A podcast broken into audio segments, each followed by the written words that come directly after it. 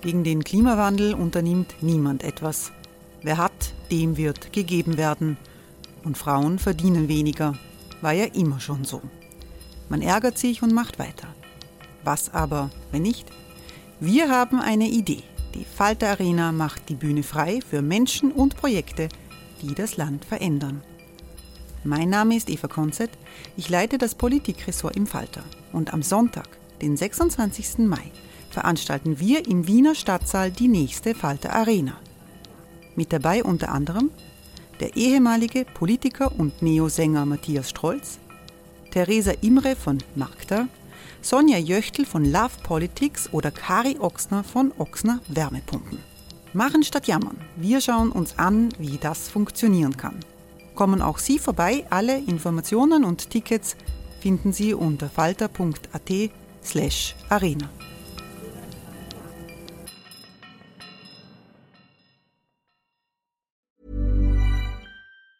Hey, it's Ryan Reynolds, and I'm here with Keith, co star of my upcoming film, If, only in theaters, May 17th. Do you want to tell people the big news?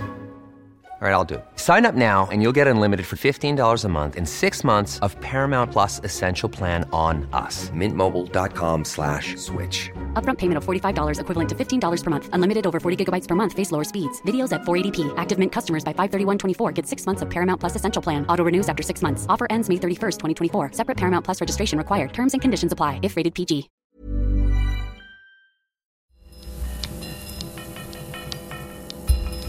Falter Radio, der Podcast mit Raimund Löw. Herzlich willkommen bei der zweiten Folge des Podcasts aus der Redaktion der Wiener Stadtzeitung Falter. Das kleine Sitzungszimmer der Redaktion in der Wiener Innenstadt ist erfolgreich umgebaut zum Studio. Und mir gegenüber sitzt Armin Thurnherr, Mitbegründer des Falter, Buchautor und scharfzüngiger Kritiker der heimischen Öffentlichkeit. Hallo. Hallo. Ich begrüße Birgit Wittstock. Sie kümmert sich um das Stadtleben in der Redaktion. Guten Hallo. Tag. Auch Matthias Dusini ist mit am Tisch. Hallo.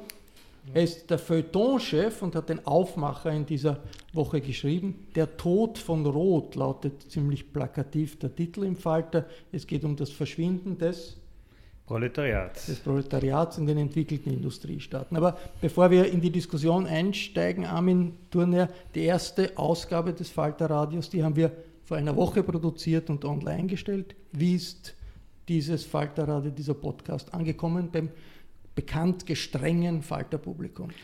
Also, so viel ich beurteilen kann, sehr gut. Also sowohl die internen Meldungen als auch die externen, was einem so auf der Straße zugerufen wird, waren sehr gut. Aber es gibt natürlich auch objektive Kriterien im Zeitalter der Messbarkeit von allem.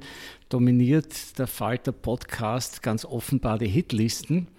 Und zwar zum Beispiel in der iTunes-Liste der Downloads führt der Falter mit Nummer 1 mit Abstand. Die Zeit ist da zum Beispiel nur dritte und das Ö1 Mittagsjournal ja auch nicht so schlecht. Oder die Journale sind, glaube ich, nur fünfte. Also für den Anfang gar nicht schlecht. Das große politische Interview in dieser Woche, das ist ein Gespräch mit einem der mächtigsten Politiker des Landes, dem Wiener Bürgermeister Michael Häupl.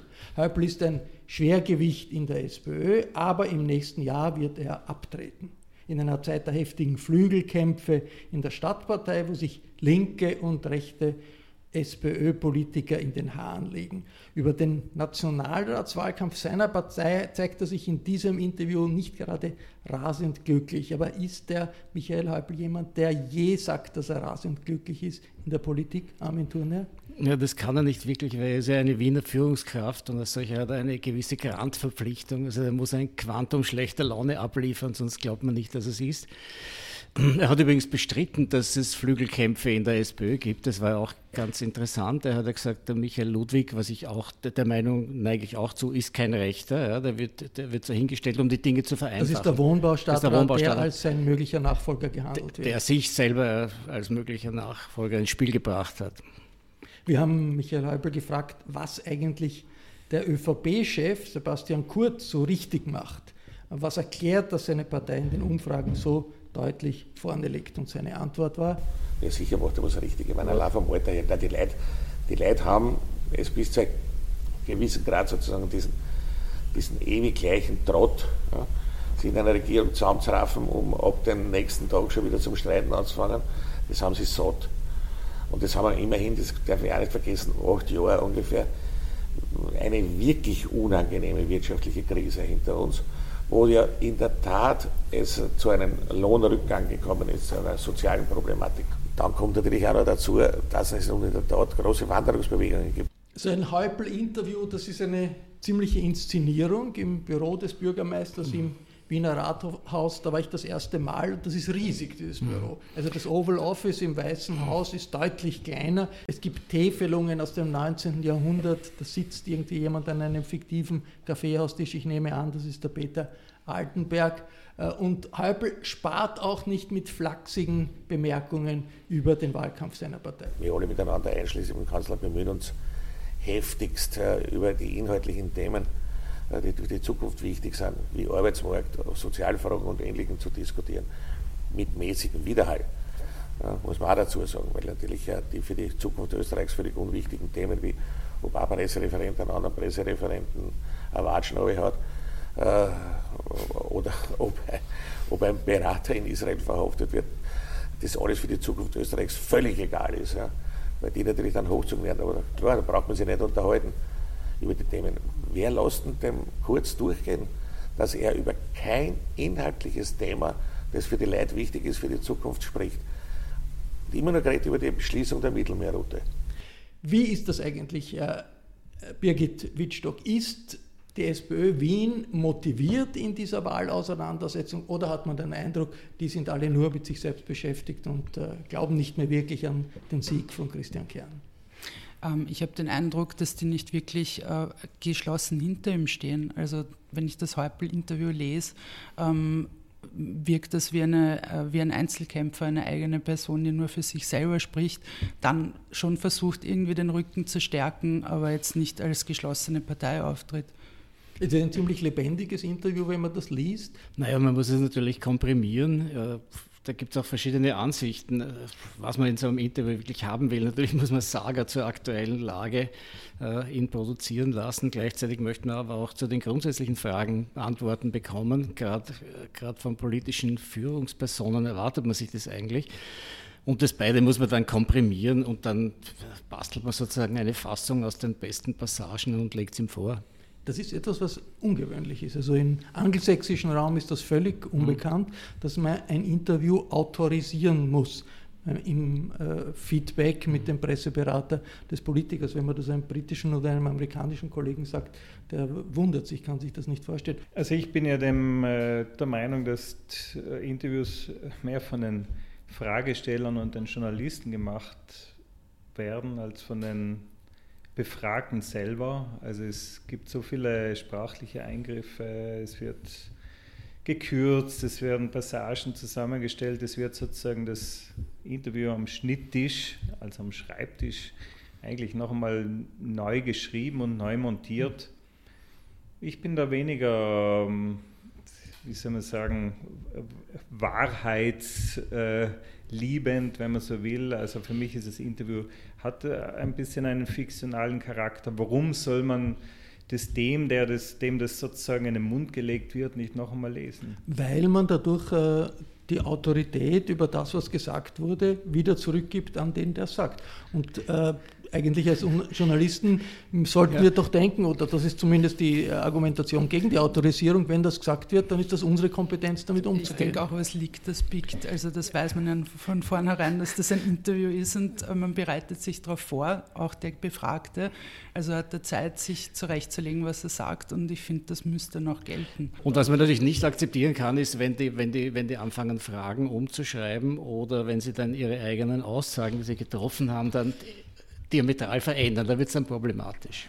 Ich glaube, es gibt da zwei, einfach zwei Typen von Interviews, also sozusagen so das Verhörinterview und das Gespräch. Und im Verhörinterview geht es tatsächlich darum, stimmt das, haben sie das so gesagt äh, und daran sollte eigentlich auch nicht mehr gerüttelt werden. Also man kann nicht im Nachhinein das Gegenteil dann behaupten oder korrigieren. Aber wie etwa in dem Fall mit Didier Eribon, wo es eigentlich mehr um eine Das ist ein Einladung, Interview, das in einer Woche erscheint. Wir reden dann noch genau, im Laufe dieses Podcasts wo es, wo es eigentlich, also man trifft sich, man tritt sich sozusagen so das erste Mal einander gegenüber, man versucht ein Thema äh, zu behandeln. Da ist es natürlich, ist mir das auch als Journalist lieber, wenn der Befragte dann noch die Möglichkeit hat, das eine zu Also es ist irgendwie ein. Verhandlungsgegenstand, was Genau. dann im Endeffekt äh, erscheint. Äh, an einem Punkt während des Interviews, da hat der Michael Häupl demonstrativ die Augen verdreht. Das war, wie wir ihn gefragt haben, äh, über ein umstrittenes Stammtischvideo. Der, äh, SPÖ, die SPÖ veröffentlicht solche Videos, wo der Christian Kern mit verschiedenen Leuten zusammenkommt. Da ging es um Ausländerpolitik und die Schlüsselpassage in dem Video ist eine Szene in einem Gasthaus in der Steiermark, wo sich eine SPÖ-Wählerin beschwert, dass Ausländer zu viel Raum einnehmen. Die Passage klingt so. Ich sage aber, wir sind Österreich und bei uns sollte es so sein, wir sind römisch-katholisch oder evangelisch. Ein paar freie Christen sind oft noch, aber das andere, das will ich alles nicht. Das ist dieses umstrittene Video. Birgit Wittstock, wie äh, so regt das äh, die Leute so auf? Ich glaube, äh, weil die SPÖ da eine FPÖ-Wählerschaft für ihren Wahlkampf instrumentalisiert. Also mit äh, ähm, Vorurteilen. Also so wird zwar am Stammtisch gesprochen, aber muss man dem tatsächlich dann auch so viel Raum geben? Äh, hätte der Bundeskanzler dann nicht mehr widersprechen müssen, stärker eingreifen müssen in das Gespräch? Also Christian Kern antwortet zwar sehr sachlich, aber Er ähm, identifiziert sich ja nicht, mit- sich nicht mit diesen Aussagen. Natürlich nicht. Aber es ist schon sehr plakativ, dass man dem so viel Raum gibt und äh, solche Ressentiments transportiert in, einem, in einer Wahlwerbung. Es ist tatsächlich ein, ein Grundproblem sozialdemokratischer Politik, dass es so, sowas wie die Hoheit über das Ressentiment verloren hat. Also die Ressentiments gab es ja durchaus, den bürgerlichen und da gab es historisch gesehen auch den Ausbeuter, da gab es den Kapitalisten. Also einer, auf den man den, den eigenen Zorn oder auch das, das, den Zorn über ungleiche Verhältnisse projizieren konnte.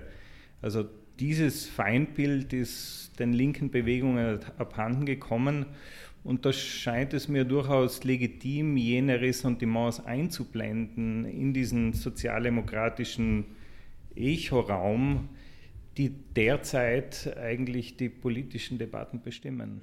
Also die Ressentiments gegen die Kapitalisten sind ersetzt worden ja, durch die Ressentiments gegen die Ausländer. So ist es, ja. Und das in einem Wahlkampf, der äh, nicht ausländerfeindlich sein soll, einzubauen, ist wahrscheinlich nicht ganz einfach.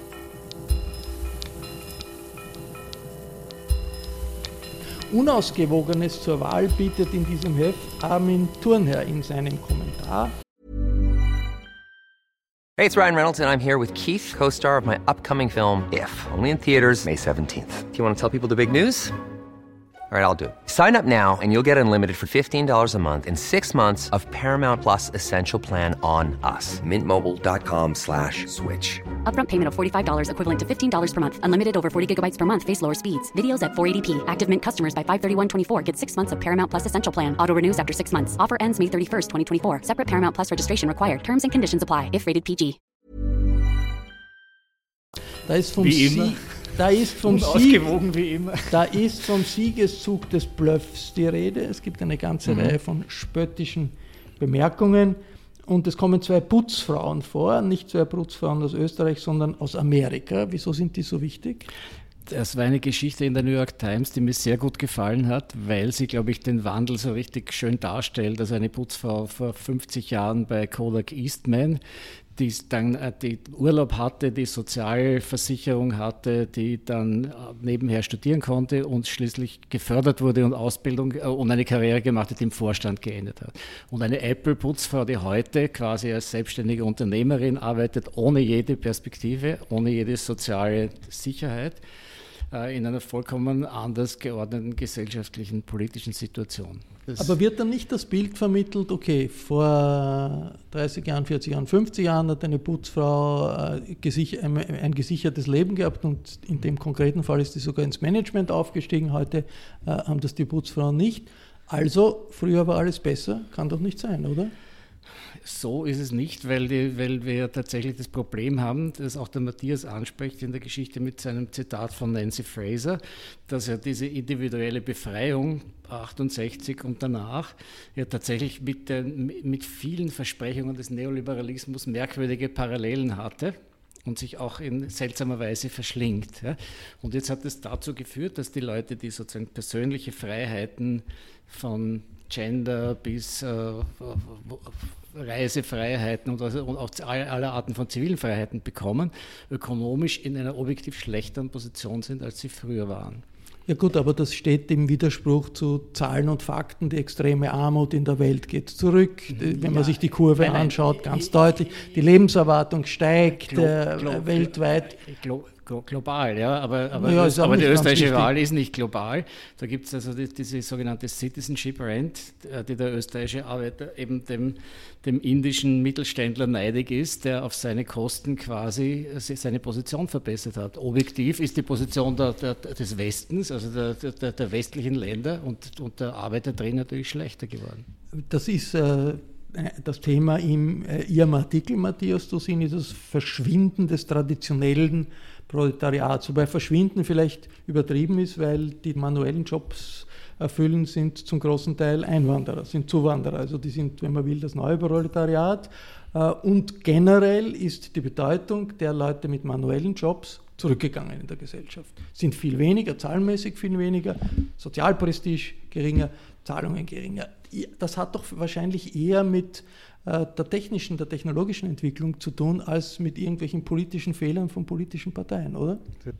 Der, Kern des Problems ist es, es gibt tatsächlich so etwas wie eine, wie eine Vermehrung von Wohlstand und eine Verbesserung der Lebensverhältnisse. Also wir sprechen jetzt nicht mehr von diesen sozusagen so Sklavenarbeiten oder Leibeigenschaften in den, in den Industrien des 19. Jahrhunderts, sondern sind konfrontiert mit neuen Formen der Ausbeutung, die eben in der, also sozusagen im linken Diskurs oder in der linken Debatte ausgedehnt wurden auf ganz, auf äh, Bereiche, die man eben mit dem klassischen Marxismus nicht hätte analysieren können. Also das nenne ich irgendwie den Übergang von der Unterdrückung zur Diskriminierung. Also die organisierte Arbeiterklasse im alten Sinn, die gibt es nicht gibt mehr. Es in der das Form ist eine große mehr. Veränderung, politische genau. Veränderung, gesellschaftliche Veränderung genau. in den entwickelten Industriestaaten.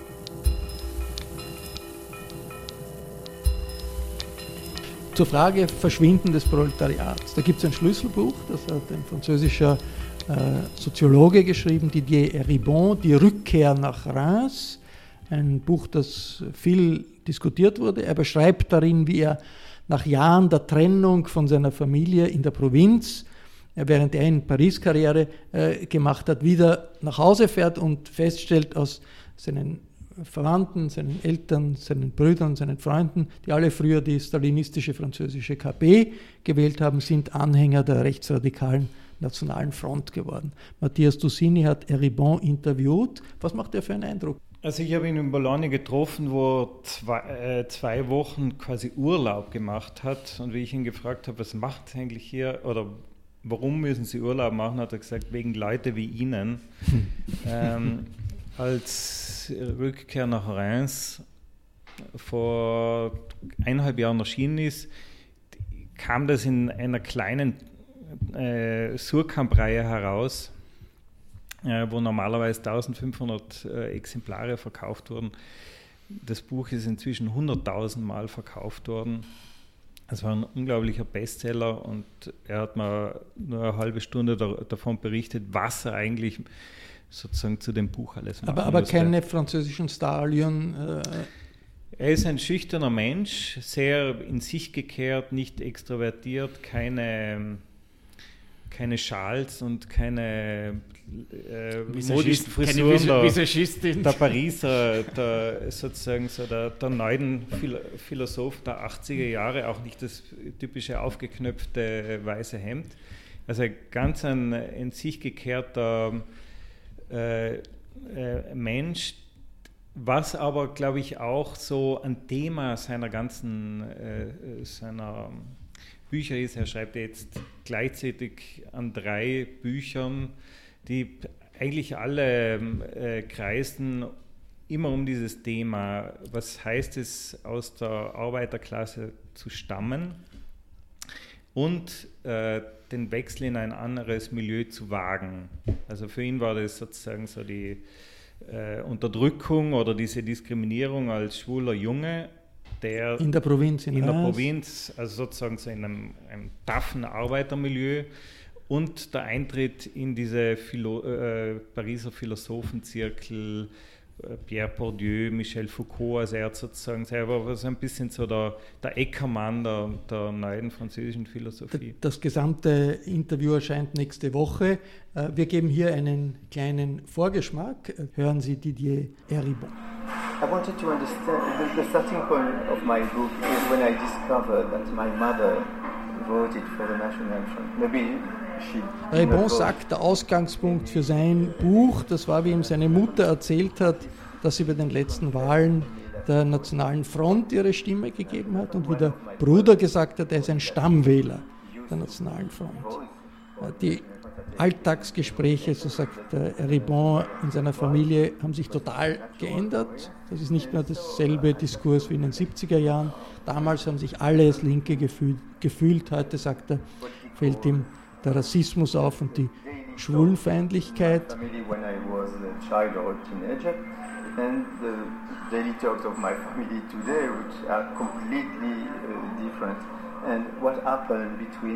Eribon sagt, er ist nach wie vor ein Linker, er ist ein engagierter Linker. Findet er seine Leute wie seine Familie, seine Mutter, seine Brüder als Rassisten und Schwulenfeindliche, soll man jetzt links liegen lassen, soll man vergessen? Also er versucht es ja er, er spricht sogar mit seinem Bruder wieder, obwohl er den für einen Idioten hält. Äh, er spricht eigentlich auch nicht gut über den verstorbenen Vater. Er hat jetzt irgendeine Annäherung zu seiner Mutter gefunden. In meinen Augen ist das, äh, das der Bestseller von ihm und jetzt ist auch ein neues Buch oder wird ein neues Buch auf Deutsch erscheinen. Ähm, sozusagen so ein Buch voller Fragen. Also wie soll die äh, Linke tatsächlich zu ihrer glorreichen Vergangenheit zu, zurückblicken? Gibt er nicht wirklich Antworten, oder? Er gibt nicht wirklich eine Antwort, aber sozusagen so dadurch, dass es in so einen autobiografischen ähm, Bericht eingebettet ist, wird, sich, wird die, das Grunddilemma der Linken sichtbar. Und das also, ist sehr gut geschrieben. Das ist, äh, also dieses Grunddilemma ist eben diese, diese also die proletarische Klasse, die früher der, der Subjekt von Kämpfen war, geht verloren. Sind, geht verloren und äh, wie soll diese identitätspolitische Linke, die feministische Bewegung, die Schwulen- und Lesbenbewegung sich sozusagen so ein, gemeins, also so ein gemeinsames Territorium mit diesen sozial Unterdrückten äh, wiedergewinnen. Äh, Armin Thurner, neue Erkenntnisse aus diesen Erfahrungen eines Eribon? Nein, das Problem ist nicht, das löst er nicht für uns, leider. Ich habe das Interview jetzt noch nicht gelesen, ich bin selber gespannt, aber ich habe das Buch gelesen und natürlich löst er das Problem nicht. Das löst aber niemand, aber zumindest stellt er mal die Frage. Deswegen war das Buch auch so erfolgreich. Ich meine, wir hatten ja in Österreich nicht diese kulturelle Dominanz der Linken wie in, in, in Frankreich. Bei uns war das ja ganz was anderes. Ne?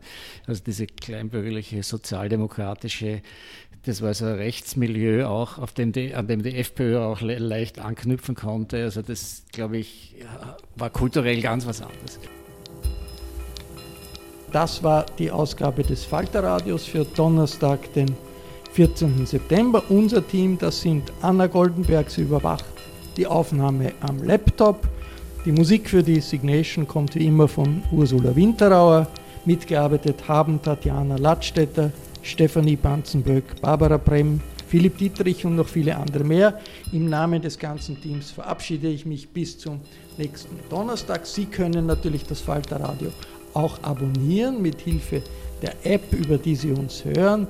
Bitte bewerten Sie uns, wenn Sie uns über iTunes hören. Und noch ein Hinweis, es ist auch absolut nicht verboten, den Falter selbst zu abonnieren über die Falter Homepage www.falter.at ist das möglich. Ich hoffe, unsere Runde hat Sie interessiert.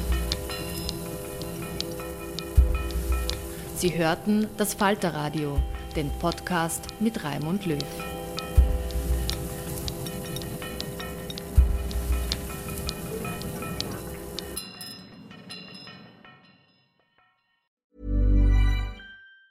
Even on a budget, quality is non-negotiable. That's why Quince is the place to score high-end essentials at 50 to 80% less than similar brands. Get your hands on buttery soft cashmere sweaters from just 60 bucks, Italian leather jackets, and so much more. And the best part about Quince, they exclusively partner with factories committed to safe, ethical, and responsible manufacturing. Elevate your style without the elevated price tag with Quince. Go to quince.com slash upgrade for free shipping and 365-day returns. Hey, it's Paige DeSorbo from Giggly Squad. High quality fashion without the price tag. Say hello to Quince. I'm snagging high-end essentials like cozy cashmere sweaters, sleek leather jackets, fine jewelry, and so much more. With Quince being 50 to 80% less than similar brands. And they partner with factories that prioritize safe, ethical, and responsible manufacturing. I love that. Luxury quality within reach. Go to quince.com slash style to get free shipping and 365 day returns on your next order. Quince.com slash style.